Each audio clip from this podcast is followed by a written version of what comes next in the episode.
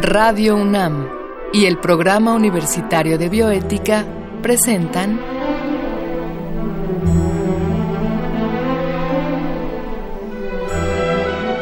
El Árbol de las Ideas. Arte, ciencia y filosofía para la vida. Con Paulina Rivero Weber.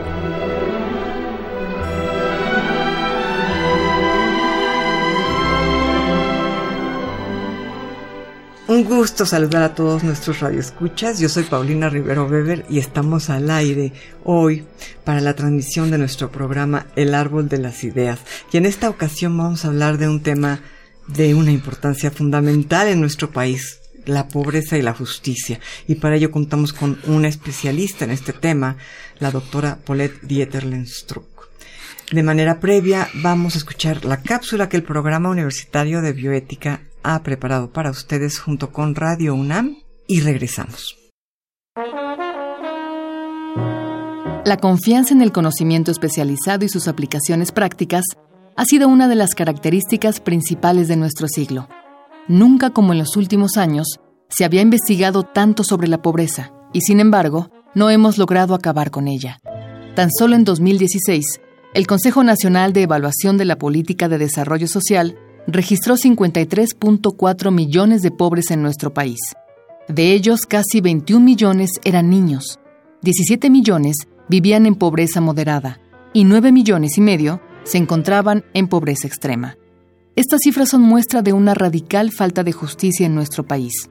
El problema ahora es que aunque sepamos mucho sobre la pobreza y los mecanismos que harían posible su erradicación, dichos hallazgos no han sido capaces de generar un cambio. Esto solo puede significar una cosa. Algo muy importante se nos está escapando. En los estudios sobre la pobreza que se han hecho hasta ahora, un error constante ha sido que la mayoría no contempla implicaciones de tipo psicológico y moral. La pobreza pervierte moral y psicológicamente a quien la padece y a quien la propicia. Además, a menudo se transforma en un medio a través del cual se justifican y satisfacen las más oscuras tendencias de la psicología humana. Este fenómeno conduce a la pérdida de valores esenciales para la convivencia. Para reflexionar sobre estos problemas, puede sernos muy útil ahora la obra de dos artistas. Uno de ellos es el escritor colombiano Gabriel García Márquez. A los 41 años de haber sido lanzada la bomba atómica sobre Hiroshima, García Márquez describió el absurdo de la guerra y su relación con la pobreza mundial. Lo hizo primero recordándonos algunos cálculos de la UNICEF. En ese entonces, con 100 mil millones de dólares, era posible construir 100 bombarderos B-1B o resolver los problemas de alimentación y educación de los 500 millones de niños que vivían en pobreza extrema. De igual modo, el costo de construir 10 portaaviones Nimitz era idéntico al que podría haber sido utilizado para prevenir durante 14 años las enfermedades de mil millones de personas y evitar la muerte de 14 millones de niños. Incluso se podría eliminar el analfabetismo del planeta si se utilizara el dinero que se invierte en la construcción de, por ejemplo, dos submarinos atómicos Tridente. Ante un panorama tan abrumadoramente absurdo, García Márquez advirtió sobre la imposibilidad de que sobreviva la humanidad. Por medio de metáforas, propuso la fabricación de un arca de la memoria, capaz de sobrevivir al diluvio atómico. En sus propias palabras, esta sería una botella de náufragos siderales arrojada a los océanos del tiempo, para que la nueva humanidad entonces sepa por nosotros lo que no han de contarle las cucarachas, que aquí existió la vida y que en ella prevaleció el sufrimiento y predominó la injusticia. El segundo artista que habla de la pobreza es el cineasta español nacionalizado mexicano Luis Buñuel. En Los Olvidados, película que se estrenó en 1950, Buñuel explora la miseria y la injusticia. En esa pesadilla, todos los personajes son, alternativa o simultáneamente, víctimas y verdugos. El largometraje se desarrolla en las calles y barrios pobres de la Ciudad de México. Sus protagonistas son niños que viven en la orfandad, abandonados, hambrientos y furiosos. Para reconocerse a sí mismos, solo disponen del robo, las peleas y la crueldad. El contrapunto lo marca Pedro, un niño que intenta sobrevivir a la crueldad de su madre. pero al igual que con sus compañeros de calle, todos sus intentos fracasan.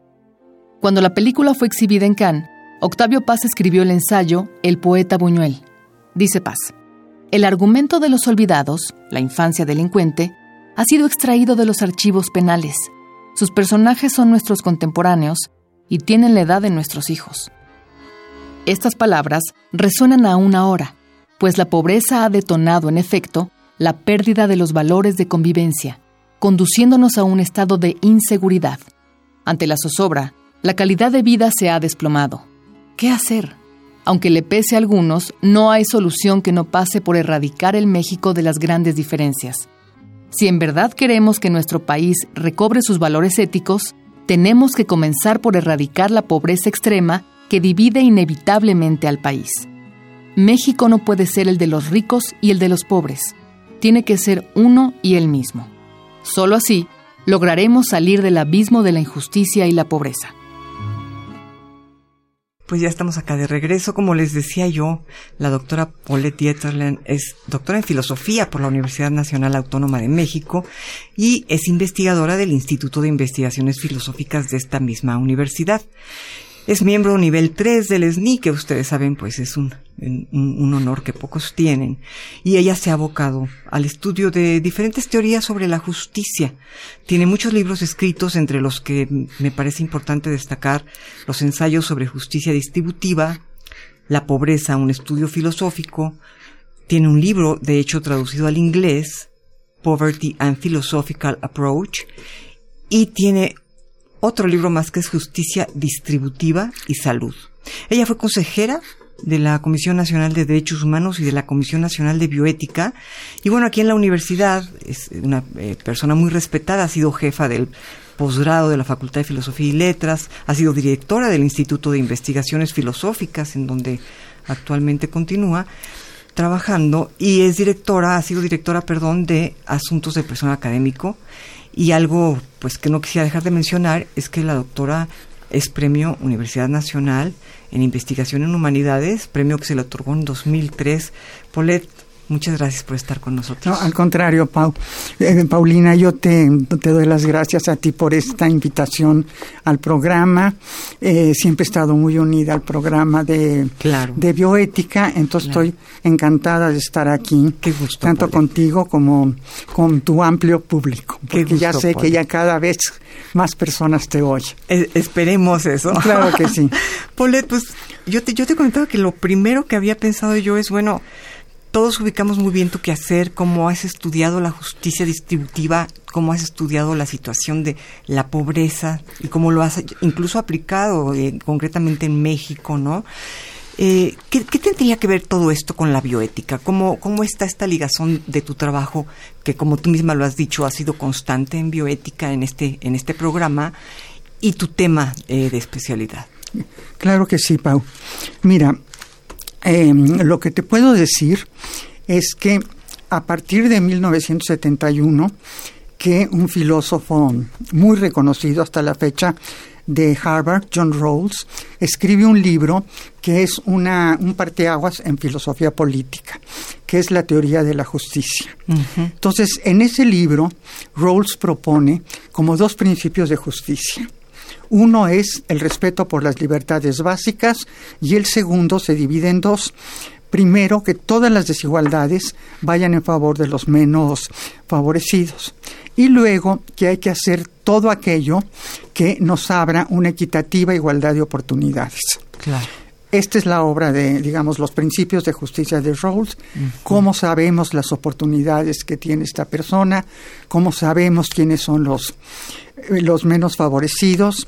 Entonces, Rawls nada más deja una cosa muy abstracta, que es una cosa que le denomina los bienes primarios. Pero sin decir esto, ¿no? No dice, digamos, la salud, no dice la educación, dice, por ejemplo, libertad de movimiento, libertad de conciencia, libertad de ah. asociación, luego un ingreso para poder llevar a cabo nuestros planes de vida.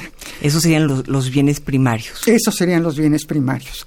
Entonces, obviamente, muchos teóricos empiezan a decir, bueno, desde el momento en que John Rawls no dejó una teoría para la salud, ¿sí? no nos podemos basar en sus bienes primarios, puesto que estos no tienen ningún contenido. Justamente son abstractos, ¿no? Claro. Entonces, hay un autor también de Harvard que se llama Norman Daniels.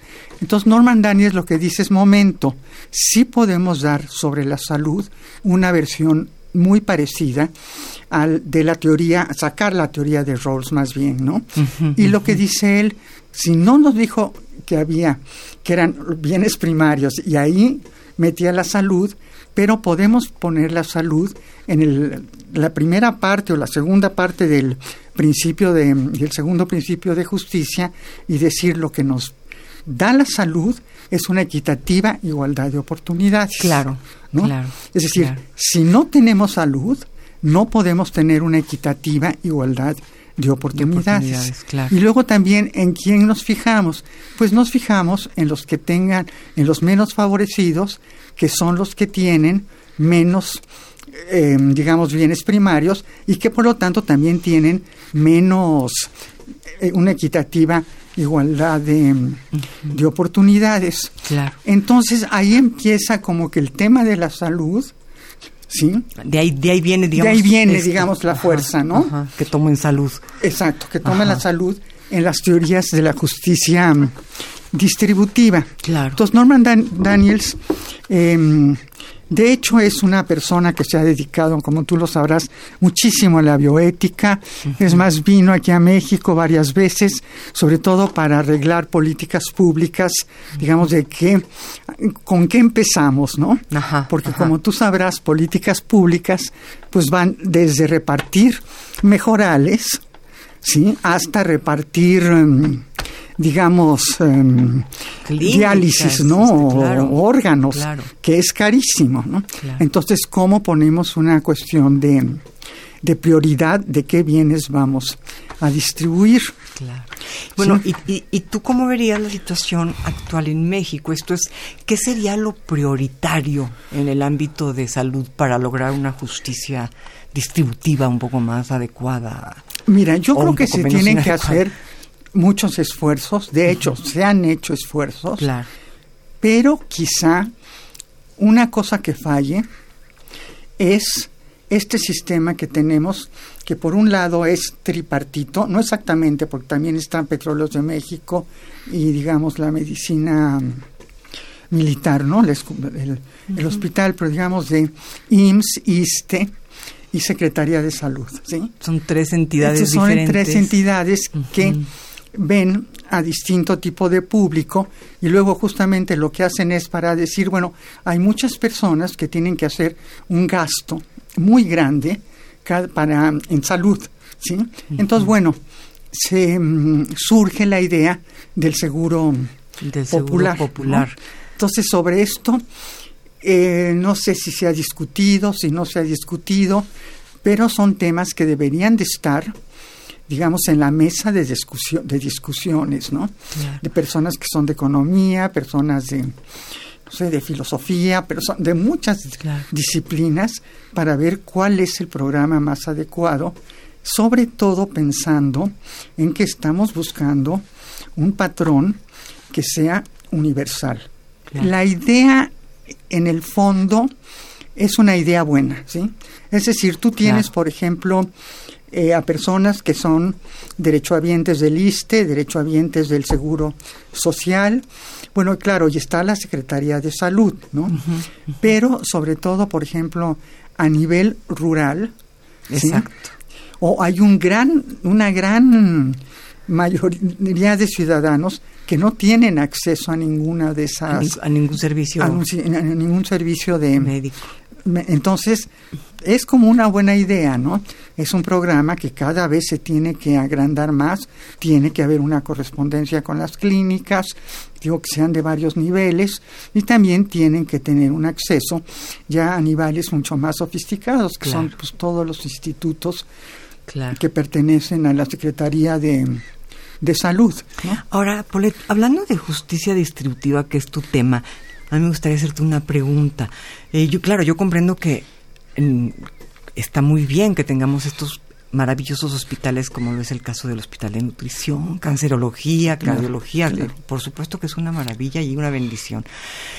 Pero a nivel, digamos, de salud, de distribución de la salud, de una distribución más equitativa de la salud en todo el país, ¿no haría falta atender primero que nada un primer nivel, digamos, un nivel de prevención incluso y de medicina general? ¿No sería como lo más urgente? Pues mira, sí. Aunque te voy a te voy a poner como sobre todo para que vean qué es lo que se estudia, ¿no? Cuando hablamos de, de, justicia distributiva, te hablaba yo de Norman Daniels, este filósofo que ha trabajado mucho, que obviamente todos los filósofos, digamos, que yo he estudiado con relación a la salud, están pensando en niveles, digamos, de un carácter universal, ¿sí? O sea, por el hecho de ser mexicano, de hecho lo dice el artículo de la Constitución, Es decir, todos los mexicanos tenemos derecho a la salud. Ahora, lo que te, te comentaba yo al principio, qué es la salud, ¿no? Que me duele mucho la cabeza o que necesito un trasplante. Entonces, a veces eh, son decisiones que algunos teóricos les han llamado decisiones trágicas. Se debe de tomar una decisión y justamente el, lo de la justicia distributiva es cómo justificas esa distribución. ¿Por qué le das, por ejemplo, preferencia a la medicina, que yo creo que se la tiene uno que dar, ¿eh? preventiva? pero campañas muy, muy fuertes preventivas. Claro. ¿no? Después ya te vas con las campañas curativas. Claro. Claro, sí, yo también. Pero empezar con la, con la preventiva. Ahora, yo le quisiera decir, a, bueno, a ti y a tu público, de Norman Daniels otra vez, que él se plantea como tres preguntas fundamentales em, sobre la distribución de la salud. ¿sí? La primera es para que veas el impacto que tiene esto. La primera es, bueno, ¿qué son estas cuestiones fundamentales? Bueno, se refieren a la obligación que tenemos de atender los, los niveles globales de salud de la población y no simplemente referirnos a las desigualdades que existen en el ámbito individual. ¿sí? O sea, por globales, digamos, entendemos... A todo el mundo. A toda la población. A, toda la población, ¿sí? También, digamos, en ese sentido, Daniel, se estaría en pro de una medicina que abarcara más y en ese sentido quizá un poco menos especializada como un primer paso para, para la justicia. Claro. No, no tanto bypass, no tanta, sino una medicina que alcance a los pueblos más pequeños, a, la gente más necesitada. Ahora, de hecho, aquí es un problema que es verdaderamente fascinante en la, en la justicia distributiva, porque se han dado muchas respuestas, ¿sí? Y muchas respuestas se han dado, por ejemplo, acudiendo a la utilidad. Esto viene desde hace mucho tiempo, entonces les voy a poner un ejemplo. Supongamos que hay tres grupos, ¿eh? que esto comenzó, digamos, en una de las guerras napoleónicas, un médico de Napoleón que, eh, que se llama la triada, que todavía se usa a veces en políticas públicas. Vamos a suponer, tú tienes un grupo de personas muy, muy, muy enfermas, otro grupo de personas que más o menos están enfermas, pero digamos con medicamentos ¿sí? Se alivian y otro grupo de personas que están prácticamente sanas. Si tienes, por ejemplo, no sé qué, ponerle una inyección, vamos a decir tétanos, ¿a quién inyectas? Se los das a los que están medianamente enfermos, ¿me ah, entiendes? Los sanos, pues probablemente no te den ninguna utilidad porque ya están sanos. Y los que están muy, muy graves, la utilidad va a ser muy pequeña, ¿no? Entonces te vas con aquellos que vas a subir mucho tu nivel de utilidad. ¿Ok? Entonces por eso se llama la triada, ¿no? Porque está dividido en, en grupos. ¿Y es válida hoy en día todavía esta... esta... Fíjate que en algunos lugares sí todavía como que, como que es válido. Sí, porque siempre el principio de utilidad es muy intuitivo. Claro. Entonces alguien te diría, bueno, pero ¿para, qué gastas recursos en los que están muy, muy enfermos, no? Sin embargo, si hay médicos que dicen, momento, ¿no? No funcionamos así. Claro. Si llega alguien, por ejemplo, a emergencias gravísimo, pues lo atendemos y no nos ponemos a decir, a ver, Este, si... ¿Para qué lo atiendo si ¿para se qué va a morir? atiendo si se va a morir? Exactamente, ¿no? No, claro, claro. Ahí hay un conflicto ético muy fuerte, Muy con- el ¿sí? ámbito práctico. Claro, claro, ¿no? Y eso es lo que nos tiene que resolver justamente un buen sistema de, de justicia. Ahora te digo, es un sistema, el utilitario, que es muy eficiente, ¿no? Pero quizá justamente autores como los que yo he trabajado dicen, perfecto, aquí está la eficiencia, pero a mí no me interesa nada más la eficiencia. A mí me interesa también la justicia, ¿no? Claro, porque Sí. ahí, ahí hay un sentido en el cual eh, el, el utilitarismo, que bueno, por supuesto, es una corriente ética muy importante, pero siempre hay un sentido desde el cual el utilitarismo pareciera chocar un poco con la ética, ¿no? Esto es lo más útil y esto es lo más práctico, pero ¿en qué medida esto es ético, no? Claro. ¿En qué medida elegir sanar a los que tienen más posibilidades y dejar morir a los que están muy mal es, es una respuesta ética, ¿no? No, por supuesto, ¿no? Por supuesto. Eh, lo, que, lo que sucede es que, digamos, hay muchos autores que son utilitaristas, pero, digamos, no burdos, ¿no? Claro. Vaya, un ejemplo que te pongo es Peter Singer, ¿no? Que es un... Digo, que a Peter Singer le debemos muchísimas cosas en, en la bioética Sí. y él tiene también sus principios de, utilidad, ¿no? como Sí. para decir, Sí. bueno, si tenemos que, como son decisiones trágicas, pues más vale tener un principio que no tener ninguno, ¿no? ¿Qué otra cosa podría ser? Pues el azar, bueno, tampoco es demasiado justo el azar, ¿sí? Pero lo que yo te quería decir es que justamente las preguntas de, de Norman Daniels, la primera es, ¿tiene la salud, la atención a ella y otros factores que la afectan una importancia moral mayor que cualquier otro bien? Digo, esta es una súper pregunta, ¿no? ¿Y tú qué responderías, Paulette? Que sí, Que sí, claro. sí. Porque sin salud no hay nada. claro, otra vez, ¿no? O Chocamos sea, contra el principio de claro. equitativa igualdad de oportunidades. ¿sí? Pero te vas a encontrar muchas personas que digan, bueno, vamos a preguntarle a las personas qué prefieren, ¿sí? Si tener salud o tener, por ejemplo, una propiedad, ¿no? Y vas a ver que muchas no van a considerar a la salud como el único bien, ¿sí? Muchas personas te pueden decir, vaya, como ha pasado en la historia, ¿no? Yo prefiero morirme trabajando, ¿no? Pero tener un trabajo para ayudar a mi casa.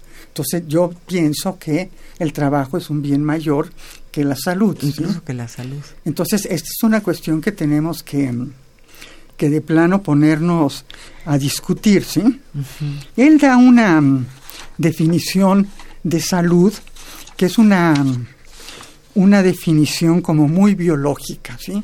Daniel. Entonces, Daniels, él se basa, por ejemplo, en las necesidades. Y la necesidad más básica es la salud. Claro. ¿Por qué? Porque la salud nos permite que funcionemos como miembros de una especie, es decir, como humanos. Claro. ¿sí? Si te Sí. voy a poner un ejemplo, digamos, puedes tener dos niños que entran en una escuela rural, un- uno de ellos, pues por razones, por múltiples razones, está sano, pero el otro quizá tiene un problema de desnutrición, ¿sí? Ujú. Entonces ya el aprovechamiento escolar Claro. No es el mismo. va a ser totalmente distinto, Claro, ¿no? claro. Entonces es lo que dice Daniel. Si no tenemos salud, no vamos a poder estudiar, Claro. ¿sí? Y La salud en ese sentido sería como el bien primario. Primario, para ¿no? el- el Exacto. fundamental, el como más muy original. ¿no? co- exacto, Ajá. como muy re- exacto, muy relacionado con este concepto que a él él utiliza mucho, el de necesidad. A mí me encanta porque creo que estos conceptos de necesidad, entendiendo una cuestión muy, muy fuerte, es incluso previa a la noción de derechos. ¿Sí? Aunque Claro. en México, como te digo, no es nada más las necesidades, sino los derechos. Pero lo que tú, comen- tú comenzaste a pres- tú me presentaste como especialista en la salud, en fin, y en pobreza, sí tenemos un país como con los 53 millones de personas en pobreza, ¿no? Exacto. En estado de pobreza. Entonces, tenemos que ir a una cosa más elemental que son las necesidades. para funcionar simplemente lo que dicen Daniels, ¿no? Para funcionar como miembros normales de una especie. Sí, claro. Porque de otra manera toda esta pobreza y toda esta carencia, pues digamos que son caldo de cultivo para pues para que la gente salga adelante como verdaderamente pueda. Y pues ahí tenemos el resultado, ¿no? La violencia y la el abuso tremendo sobre gente inocente, población civil, ¿no? Claro. Pues Paulette, se nos acaba el tiempo, pero yo, yo te diría una última pregunta nada más para cerrar. ¿En algún momento de tu vida tú has intentado llevar a práctica estos principios? Digamos, yo recuerdo que alguna vez trabajaste en algún sector de, del gobierno, ¿no? Este, sí, bueno, lo que te decía, ¿no? Que no pude hacerlo con la salud, aunque me hubiera encantado. Yo me acuerdo que eran como razones así muy de que hubo un cambio de presidentes y entonces hablabas con uno y el otro ya te había ido, ¿no? Pero digamos, eh, con el de la pobreza estuve trabajando en un programa ha cambiado mucho de nombre. En la época que yo trabajé, que era este, cuando era presidente Cedillo, en un programa que se llamaba Pobreza. Progresa, perdón. Progresa. Progresa, que es justamente atacar los, los problemas rurales de pobreza extrema, recurriendo a la salud, la alimentación y la educación. Exacto. En eso fue lo que trabajé. Pues se nos acaba el tiempo, pero a mí me gustaría mucho, Polet, aprovechar el, el hecho de que nos falte tiempo para hablar de esto, para hacerte públicamente una invitación para, en un segundo momento, nos pudieras platicar cuál fue tu experiencia al llevar a la práctica en, en este ámbito pues principios filosóficos tan abstractos, porque realmente pues, Rawls es muy abstracto, ¿no? Entonces es interesante que tú hayas aterrizado cosas en el ámbito real, ¿no? Nos tenemos que despedir. Te agradezco muchísimo. Al contrario, Pau. Yo, yo, espero el segundo programa para que nos platiques esa experiencia vivida. Claro que sí, claro que sí. Y bueno, pues este, pues nada más quiero agradecer a la doctora Dieterlen haber aceptado venir a dialogar aquí con nosotros y por supuesto la producción de Marco Lubián, quien como siempre nos apoyó, y en controles técnicos muchas gracias a Susana Trejo. Escuchamos en nuestra cápsula la voz de Gisela Ramírez, cuyo guion ha contado con la adaptación de Andrea González a los textos originales de una servidora Paulina Rivero Veller. Muchas gracias.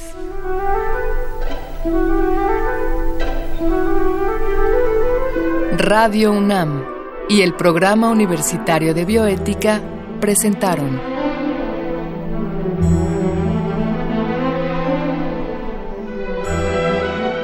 El Árbol de las Ideas. Arte, ciencia y filosofía para la vida. Con Paulina Rivero Weber.